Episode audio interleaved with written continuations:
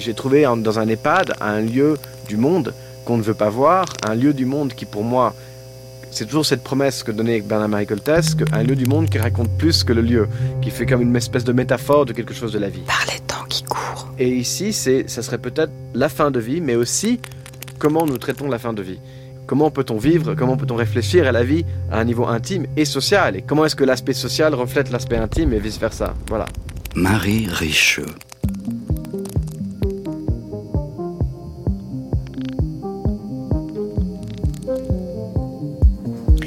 Sa maladie s'appelait la vieillesse. La maison de retraite serait sa prison et elle devrait renoncer à vouloir être bien portante et entièrement libre de ses mouvements et de ses choix, puisqu'elle ne l'était plus et ne pourrait plus l'être.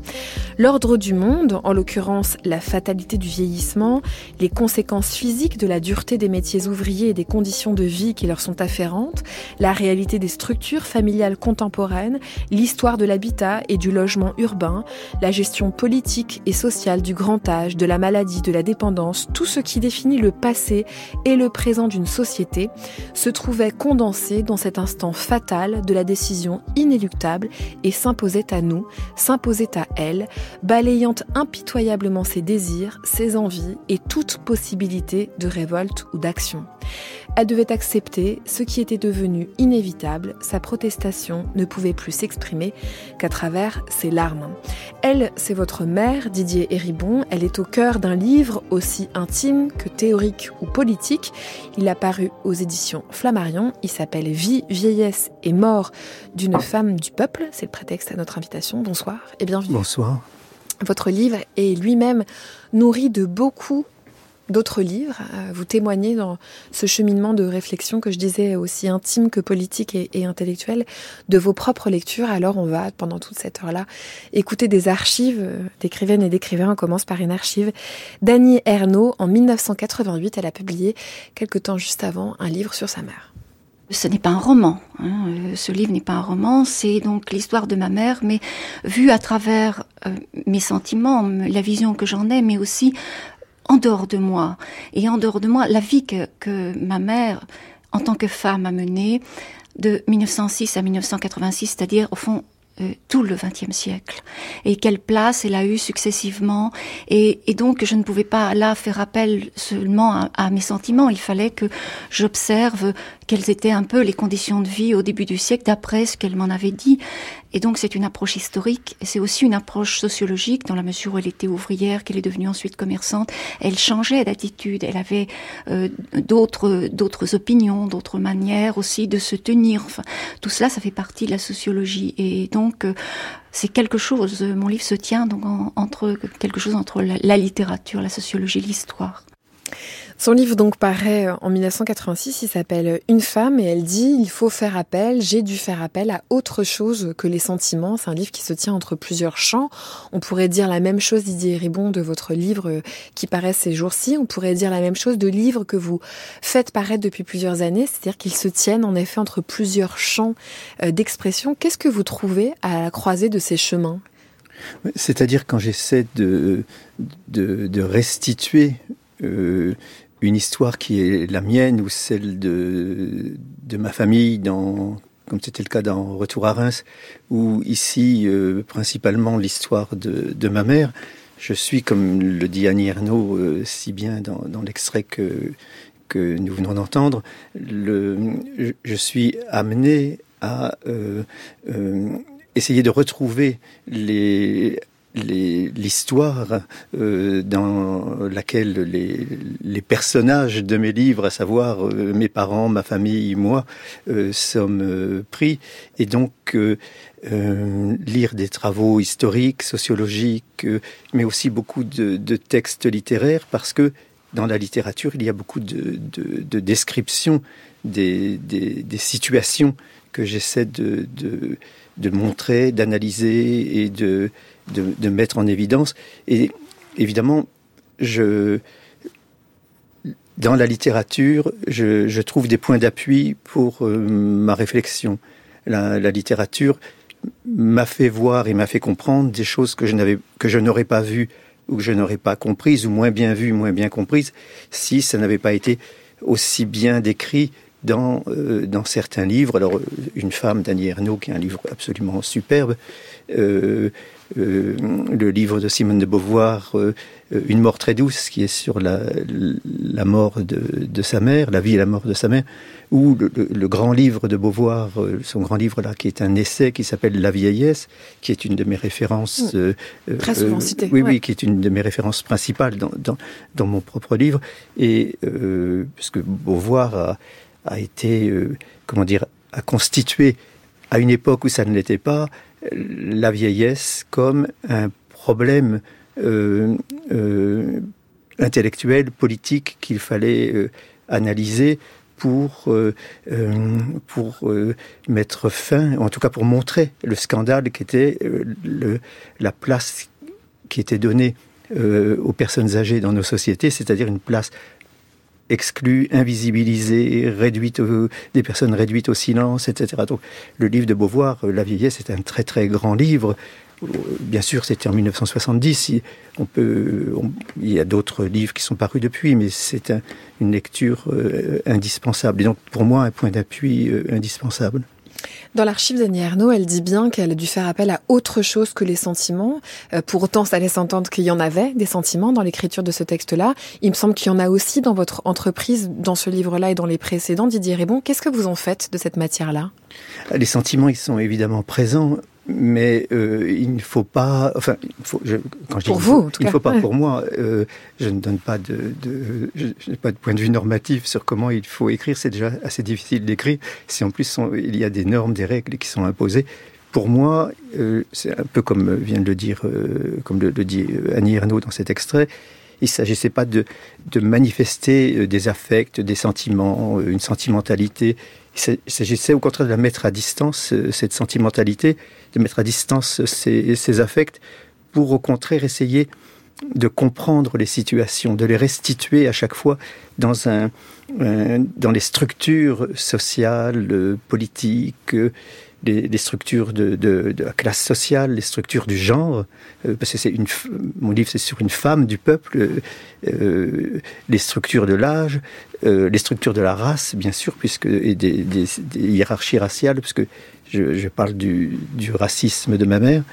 Et donc, essayer d'emboîter cette analyse des, différentes structures sociales qui euh, euh, jouent dans une, histoire personnelle comme celle de ma mère. Ce n'est pas une histoire individuelle, c'est une histoire individuelle que je peux comprendre à partir d'un emboîtement d'analyse de, de, de, structure. D'ailleurs, vous le dites très bien, dans un instant fatal, qui est celui de la décision de placer votre mère en, maison de retraite, se joue euh, l'action de structure sociale. On, pourrait presque faire une sorte de carottage d'un instant et de voir comment est-ce qu'il résulte, comment est-ce qu'il exprime tout un tas de déterminants et de, et de déterminateurs euh, sociaux.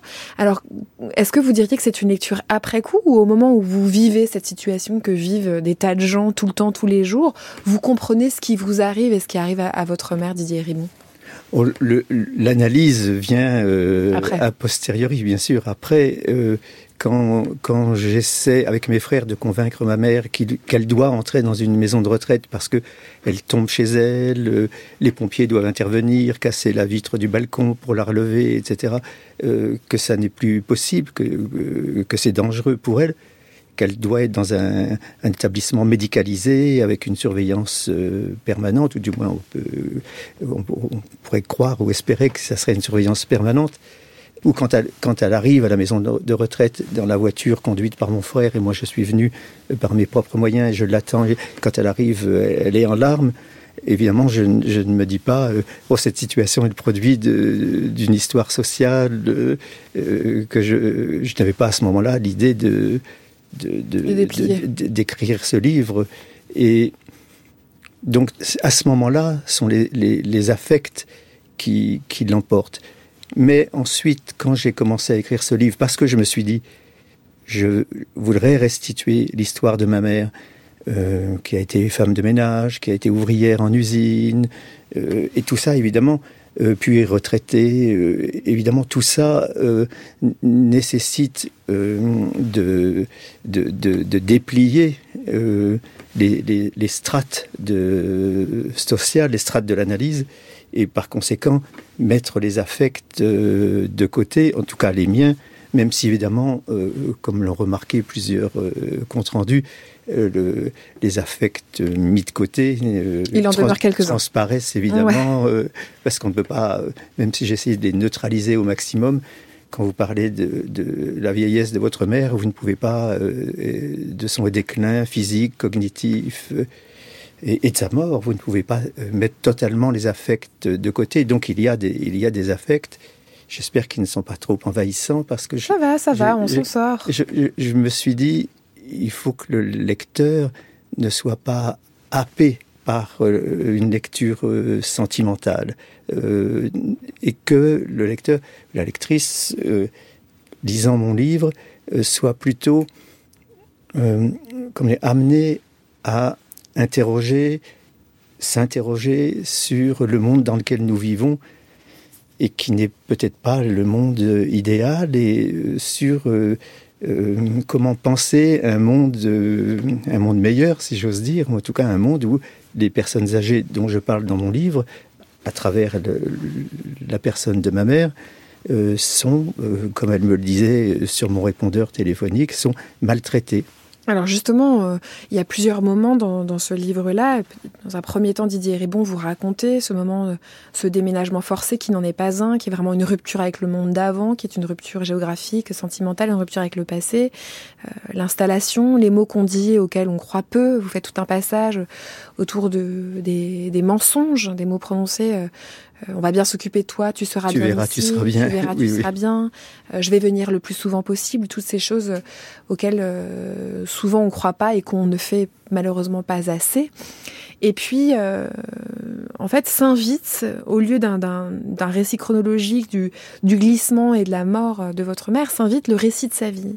Parce que, évidemment, de nouvelles sociabilités euh, euh, se créent, des amitiés, cela vous fait réfléchir à, à la structure de son couple, la relation qu'elle avait avec, avec votre père, sa, sa manière d'être amoureuse ou, ou d'être amie. Vous avez comme conclusion qu'on on connaît pas bien ses parents et qu'ils ne nous connaissent peut-être pas bien euh, en retour. Euh, mais puisque vous parlez quand même des, messages téléphoniques, euh, eh bien, quelque chose d'autre s'invite, c'est la critique politique des conditions d'accueil hein, des, personnes âgées. Ça, ça, ça s'insère dans une, on va dire une séquence de discours publics en ce moment où c'est porté, c'est sorti un petit peu du silence et, et du secret. On va entendre Anne-Sophie Pelletier dans une archive de 2018 c'est euh, une des porte-paroles euh, d'une grève victorieuse, l'une des plus longues de France, dans un établissement d'hébergement pour personnes âgées euh, à Faucheran, dans le Jura. On a déjà honte, nous, de ne pas pouvoir faire notre travail correctement. C'est compliqué de remonter le moral à quelqu'un quand vous avez déjà pas trop le moral. Vous parliez tout à l'heure des 300 000 salariés, mais aujourd'hui les établissements, ils ne tiennent que par le dévouement de mes collègues. Ça ne tient que comme ça ça ne tient pas par les directives managériales. Aujourd'hui, euh, faut quand même pas oublier que le métier de soignant est un métier où il y a le plus d'accidents de travail que dans le bâtiment. On va le rappeler. Je pense que c'est assez euh, probant. Euh, oui, nous aussi, après la grève, on a reçu, euh, et j'en reçois encore beaucoup, des témoignages de soignants qui dénoncent leurs conditions de travail, qui sont coupables de ne pas pouvoir le faire correctement parce que le sous-effectif n'est pas remplacé, parce que c'est la course dans les couloirs, parce que c'est des douches en 15 minutes et encore 15 minutes, nous on s'est rendu compte en ayant tellement de témoignages que c'était du luxe. Pratiquement dans d'autres établissements, c'est moins de 15 minutes. Donc on se sent déjà coupable de ne pas pouvoir faire notre travail comme on vous l'apprend à l'école, parce qu'à l'école on vous apprend à travailler comme des Rolls-Royce et finalement on travaille comme des deux chevaux. Bientôt on va travailler comme des robots. Et remonter le moral à des familles, c'est compliqué.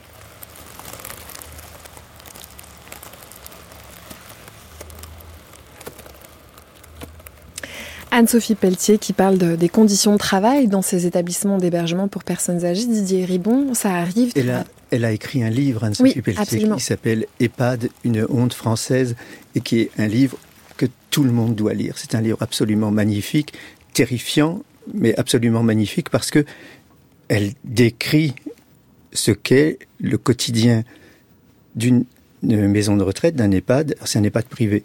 Euh, le, comment les personnes âgées sont maltraitées, pas par les, les aides-soignantes mais, par l'institution. mais par l'institution. Le personnel étant lui-même maltraité, puisque en sous-effectif euh, permanent, et ne pouvant pas euh, s'occuper correctement, euh, ne serait-ce que minimalement correctement, des personnes dont ces aides-soignantes doivent s'occuper.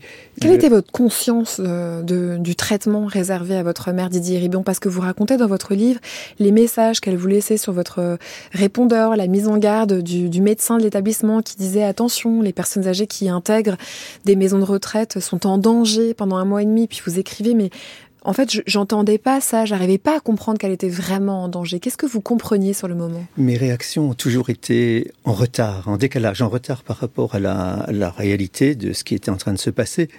Et ma mère me laissait des messages la nuit, de longs messages sur mon répondeur téléphonique, où elle se plaignait, protestait, me disait on me maltraite ici, je n'ai pas le droit de prendre, on m'interdit de prendre des douches. Le lendemain, après avoir entendu ce message, j'appelais le médecin de l'établissement une femme euh, très bienveillante et apparemment très très compétente qui me disait ah non c'est pas qu'on lui interdit de prendre des douches bien sûr c'est que euh, euh, pour la lever, j'ai besoin de deux aides-soignants hommes pour l'emmener à la douche. je n'ai pas assez de personnel et ça n'est donc possible qu'une fois par semaine. Et vous dites, là, c'est un EHPAD public, c'est quand même impensable d'entendre une réponse euh, pareille, qu'il n'y a pas assez de personnel pour que les, les, personnes âgées euh, dans cette maison de retraite, c'est-à-dire dans toutes les maisons de retraite, euh, puissent prendre une douche chaque jour. Et c'est à partir de ce moment-là que j'ai commencé à m'interroger. Je me suis dit, qu'est-ce que c'est que cette situation des maisons de retraite où les personnes âgées sont installées parce qu'on pense, par leurs enfants, dont moi, parce qu'on pense que on va s'occuper d'elles, et puis vous vous apercevez qu'on s'occupe très mal d'elles et que, euh, au fond, elles vivent ça comme une situation euh, affreuse, terrible, de maltraitance, se plaignent. Et quand le médecin de la maison de retraite, le jour de l'entrée de ma mère dans cette maison de retraite, m'avait dit il faut faire attention, les personnes âgées qui entrent dans une maison de retraite sont en danger, en très grand danger pendant au moins les deux premiers mois, je n'avais pas compris que cette mise en garde euh, m'était directement adressée et j'avais pensé que c'était un, énoncé comme ça général qu'elle devait tenir à toute personne qui installe un parent euh, dans cette maison de retraite.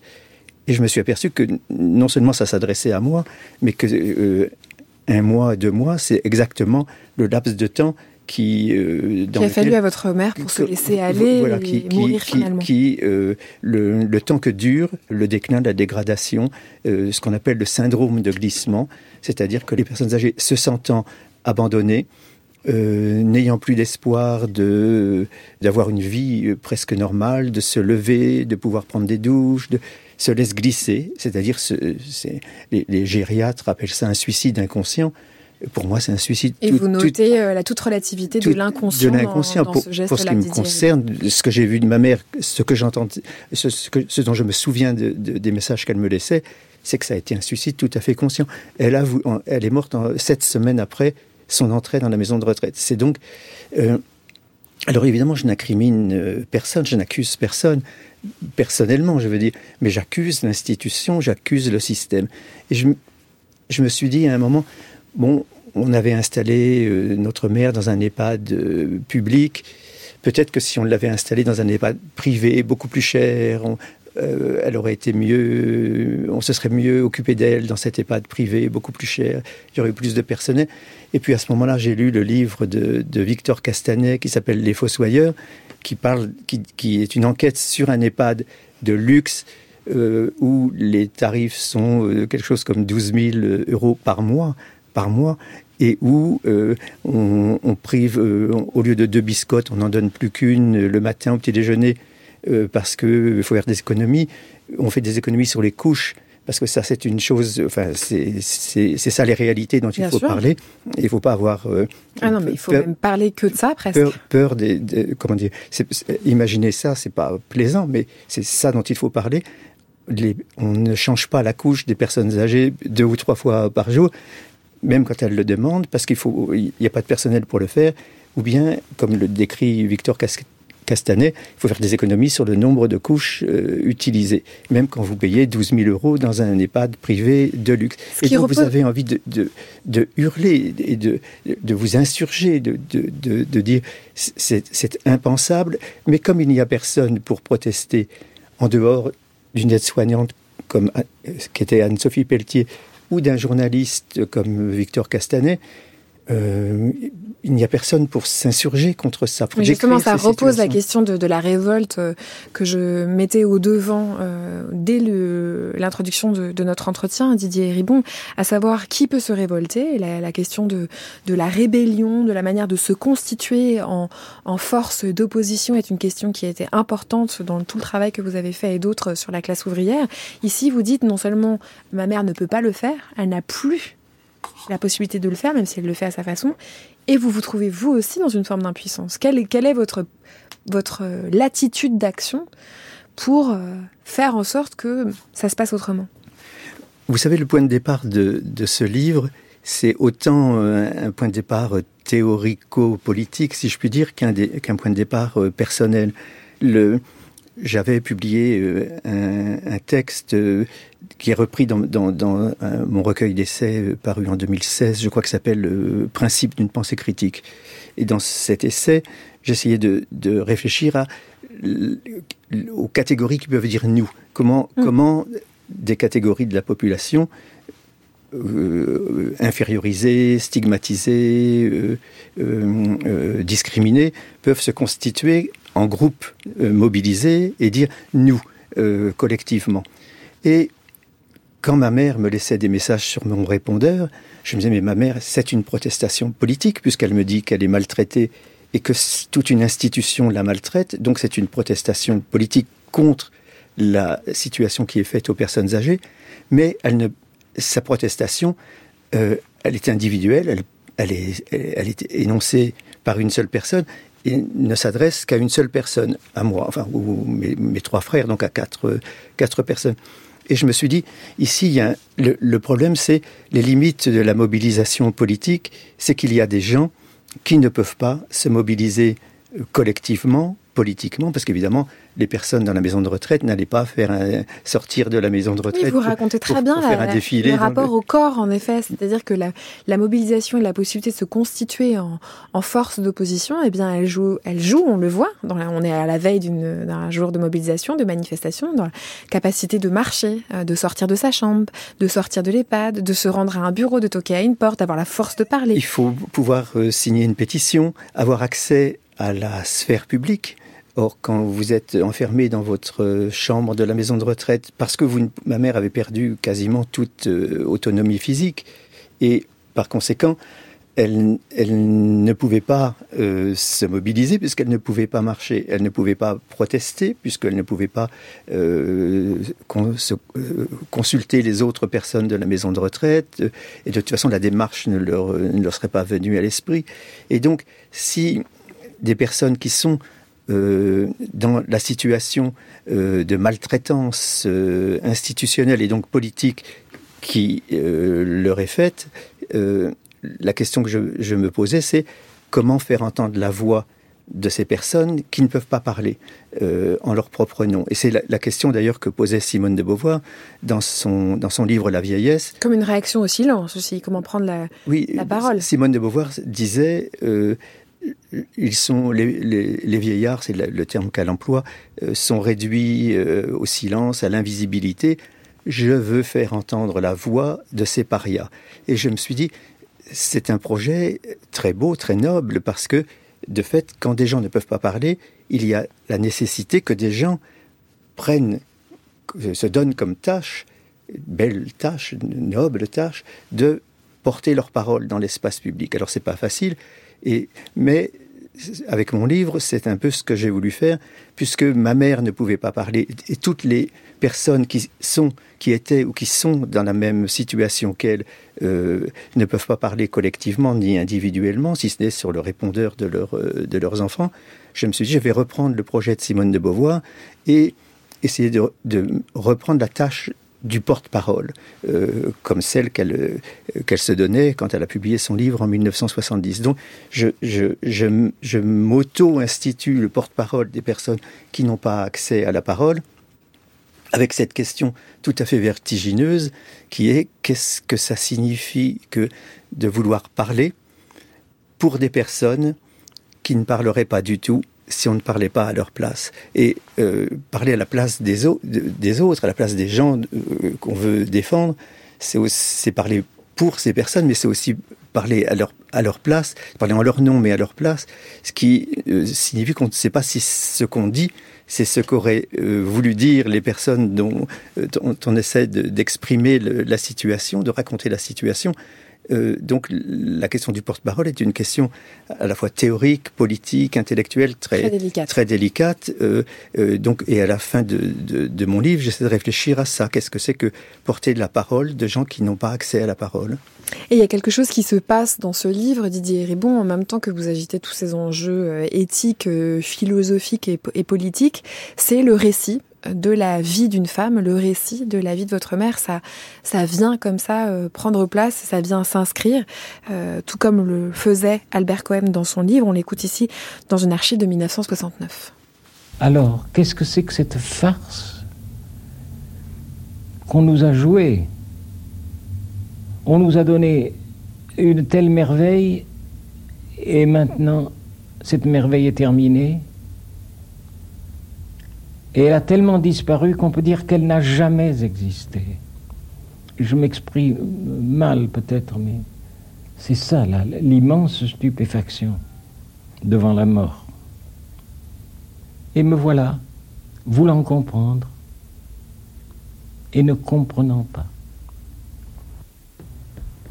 L'autre partie euh, du livre, le deuxième mouvement, la deuxième pulsion, le deuxième thème, c'est un essai de décrire ma mère, d'en dresser la, vivante statue, d'abord pour lui rendre hommage, pour en montrer la beauté et la grandeur que je n'ai pas toujours su voir.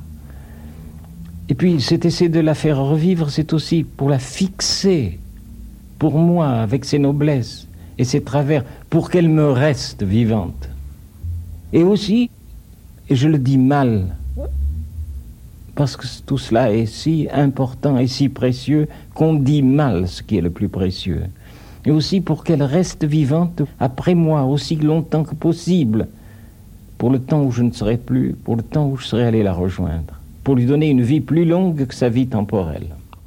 Ma petite est comme l'eau, elle est comme l'eau vive, elle court comme un ruisseau que des enfants poursuivent.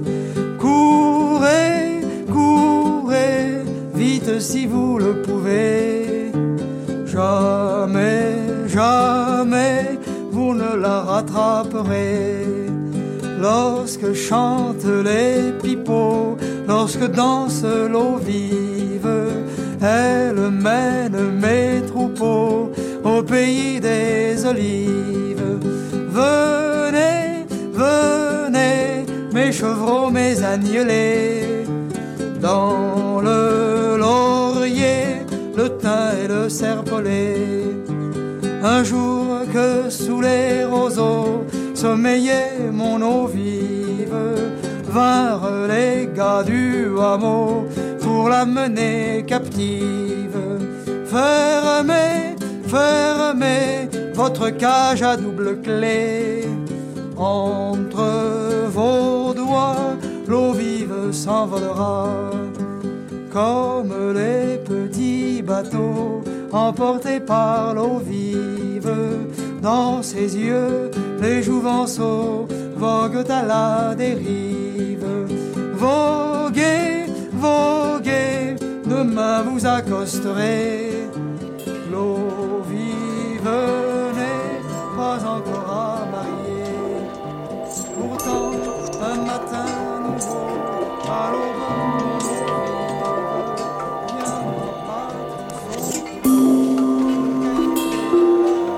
Ma mère disparut, la continuité avec mon passé, qui se maintenait à travers elle, fût tacitement, implicitement, se trouvait désormais brisée, ou grandement distendu. Qui pourrait encore me raconter des anecdotes sur l'enfant que j'étais, sur l'adolescent que j'étais en train de devenir? Qui pourrait dessiner pour moi la cartographie familiale, l'arborescence généalogique? Mais puisque cette continuité qu'elle s'évertuait à rappeler et à réinstaller me gênait souvent, puisque son statut de témoin privilégié, sinon unique, de ce que j'avais été au moment où je commençais de n'être plus ce que j'étais, socialement parlant, m'agaçait souvent, comment expliquer que je puisse en avoir la nostalgie, en ressentir l'absence? Je m'étais attachée à faire disparaître ce passé, en effaçant ma famille de mon esprit autant que faire se peut. Il était revenu par la force des obligations familiales, vécu comme des sentiments familiaux, à savoir que j'avais dû m'occuper de ma mère. L'archiviste et historienne de ma jeunesse n'est plus là pour la raconter. Homer est morte, dit le titre du livre d'Hélène Sixou sur la mort de sa mère. La mémorialiste de sa vie, la cartographe des ramifications familiales, anéanties ou dispersées par le nazisme, celle qui pouvait restituer la chronique historique et la généalogie des personnages qui avaient habité cette histoire, cette Homère qu'était sa mère une fois disparue, cette Iliade à la fois intime et politique une fois interrompue, comment la fille allait-elle penser sa vie, son passé, son présent? Qu'allait-elle pouvoir écrire, sinon retracer encore et encore cette généalogie allemande, l'histoire de sa famille, celle de sa mère, la sienne propre? L'histoire de ma famille est moins tragique, bien sûr, mais je pourrais néanmoins reprendre le titre de ce livre magnifique pour comprendre ce qui se passe dans une vie quand la mère meurt. Homère est morte et il me faut parler d'elle pour qu'elle vive encore.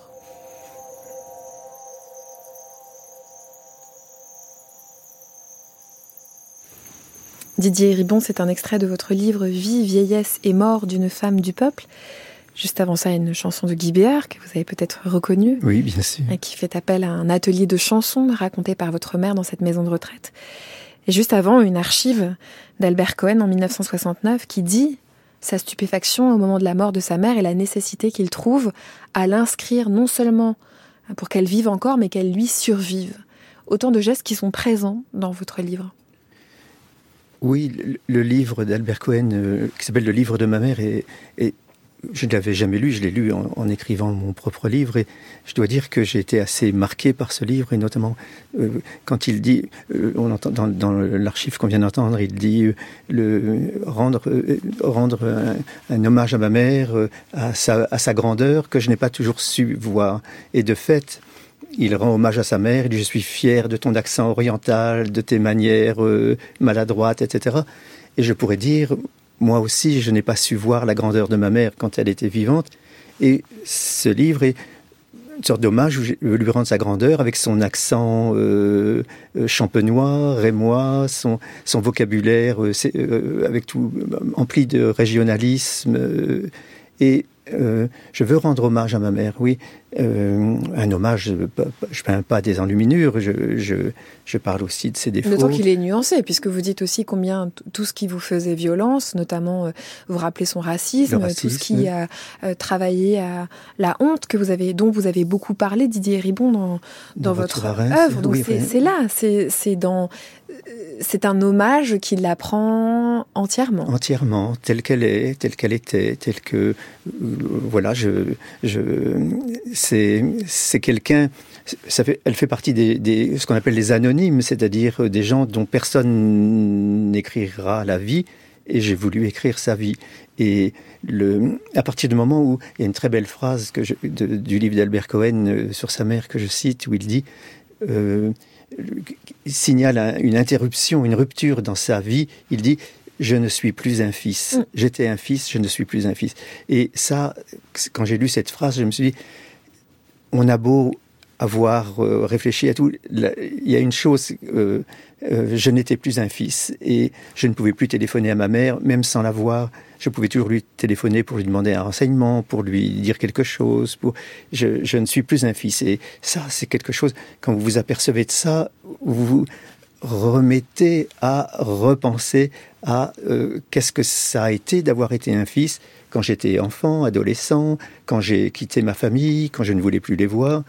Et donc j'ai voulu restituer, raconter l'histoire de ma mère. En effet, le point de départ, et comme je le disais, un point de départ un peu théorique, c'est qui peut dire nous euh, Qu'est-ce que c'est qu'un groupe euh, mobilisé? Qu'est-ce que c'est qu'un collectif euh, culturel, social?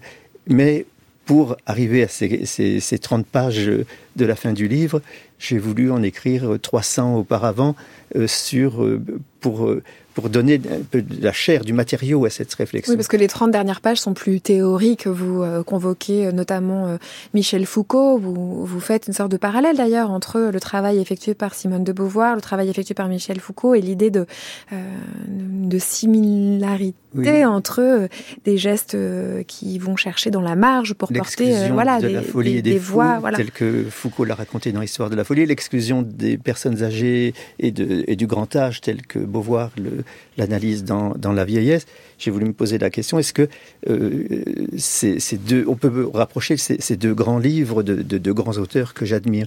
Et d'une certaine, certaine manière, oui, parce que les deux aussi interrogent non seulement la relégation sociale, géographique, spatiale, des, spatiale des personnes âgées ou des malades mentaux, mais interroge aussi toute la tradition philosophique qui euh, les exclut en même temps. Or, Beauvoir euh, nous incite à penser que, euh, comme on l'évoquait tout à l'heure, Beauvoir nous incite à penser qu'il n'y a pas de place dans la philosophie politique pour les personnes âgées, parce que si vous prenez tous les concepts de la philosophie politique, le contrat social, le consensus, le dissensus, la résistance, la désobéissance civile, la manifestation, la révolte, la révolution, les gens qui ne peuvent pas marcher, euh, qui ne peuvent pas sortir de leur chambre de la maison de retraite, n'ont aucune place dans toute cette conceptualité, quelles que soient les, tendances, les, différentes tendances de la philosophie politique, elles ont ce, ce point commun que leurs concepts se fondent sur l'exclusion des personnes âgées qui n'y ont aucune place. Et, pas parce qu'on les a oubliés, mais parce que le concept implique qu'elle n'y ait aucune place. L'espace public, la sphère publique, la manifestation exclut par définition les personnes euh, euh, qui ont perdu leur, euh, leur autonomie physique. On a commencé par parler de, la conscience des, des, des, structures, des grandes structures au moment où vous traversez ce moment intime de la décision de, placer votre mère en maison de retraite, Didier Ribon, et au moment où elle, où elle arrive. Euh, mais finalement, vous en faites aussi la description, c'est-à-dire que euh, il y a aussi la, la modification euh, des structures familiales, la manière dont on, avant de n'être plus un fils, la manière dont on l'est, la manière dont on s'espace géographiquement de, de ses parents, la manière dont on est tenu ou pas par, par, par quelle construction sociale de, de s'en occuper, euh, vous y revenez toujours finalement à, à la structure et à la et à l'espace social. Bien sûr, qu'est-ce qui fait que, euh, alors que j'avais largement rompu avec mes parents, qu'est-ce qui a fait, comme je l'ai raconté dans Retour Que l'injonction tient, que, vous y allez Que je me suis senti tenu d'aller revoir ma mère après la disparition de mon père. Et quand elle a commencé à décliner, qu'est-ce qui a fait que je me suis senti tenu de euh, m'occuper de cette femme qui était ma mère, qui m'avait élevé, grâce à qui, euh, qui avait travaillé en usine pour que je puisse, euh, elle travaillait en usine pour que je puisse lire Platon et, Aristote et Kant et d'autres, etc. C'est-à-dire qu'elle travaillait en usine pour que je m'éloigne d'elle. et que vous n'y travailliez pas. Et que je n'y travaille pas, voilà. Et donc, le sentiment, il est complexe et un des sentiments principaux, c'est aussi la gratitude. Quand mm. j'étais, quand j'allais voir ma mère, euh, avant qu'elle n'entre dans la maison de retraite, et qu'elle tenait des propos racistes en permanence quand elle regardait la télévision, je me disais, mais qu'est-ce que je fais avec cette vieille femme raciste? Et puis je me disais, cette vieille femme raciste, c'est ma mère. C'est ma mère qui a travaillé en usine, qui a fait des ménages euh, pendant des années, qui a travaillé en usine euh, dans des conditions de travail dont la dureté est à peine imaginable pour que je puisse faire des études et que je devienne celui qui ne supporte plus ce qu'est sa mère donc je dois ne pas être ingrat, je dois... Euh, en tout cas, avancer sur les deux pieds, tel que vous le faites dans ce texte, Didier oui. Ribon, à savoir, je suis peut-être celui que je suis grâce à elle et contre elle. Et on voit bien que, que vous décidez même dans ce texte-là l'idée que tout ce que vous avez écrit est peut-être euh, le fruit de ce qu'elle a été, de cette fameuse vie, vieillesse et mort d'une femme du peuple. Je, n'aurais pas, je n'aurais pas écrit des livres si je n'étais pas, euh, si j'avais pas fait des, études telles que je les ai faites, si je n'avais pas eu envie de m'éloigner d'elle, donc je me suis construit contre elle, mais aussi grâce à elle, parce que j'ai fait des études, parce que euh, elle a travaillé en usine. Et même tout ce qui m'agaçait chez elle, je, je dois dire, le, quand elle était ouvrière, elle était un sujet politique. Elle participait à des grèves euh, euh, lancées par, euh, par les syndicats, la CGT notamment, dans l'usine où elle travaillait. Et puis elle a perdu ce statut de sujet politique quand elle était à la maison de retraite. Elle n'était plus un sujet politique. Et je me suis dit, je vais lui restituer la possibilité d'être un sujet politique, même a posteriori, que sa voix soit entendue euh, par l'intermédiaire du livre que je lui consacre. Et qui s'appelle Vie, vieillesse et mort d'une femme du peuple. Ça a paru aux éditions Flammarion. Merci beaucoup Didier Ribon. Merci. Les disques de la Motown, Pet Sounds de Brian Wilson, le Chet Baker qu'on connaissait par cœur, dis-leur au revoir. La petite flûte de Mozart. Tu la joueras de mémoire.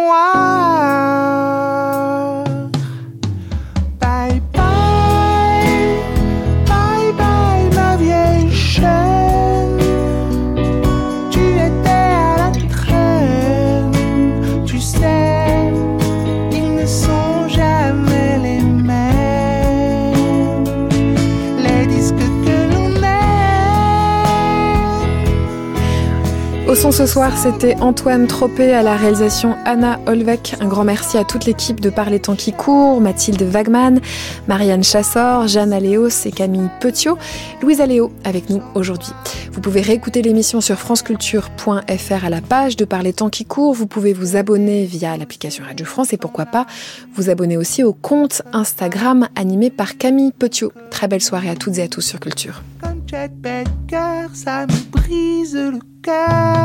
Mais il est trop tard. La petite flûte de Mozart.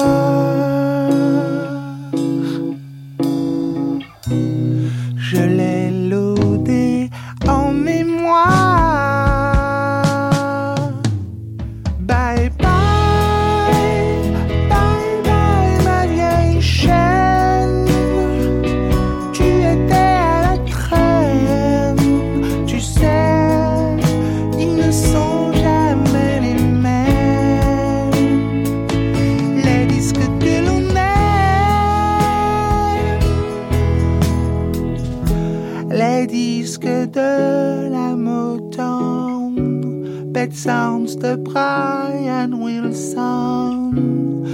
le Chet Baker qu'on connaissait par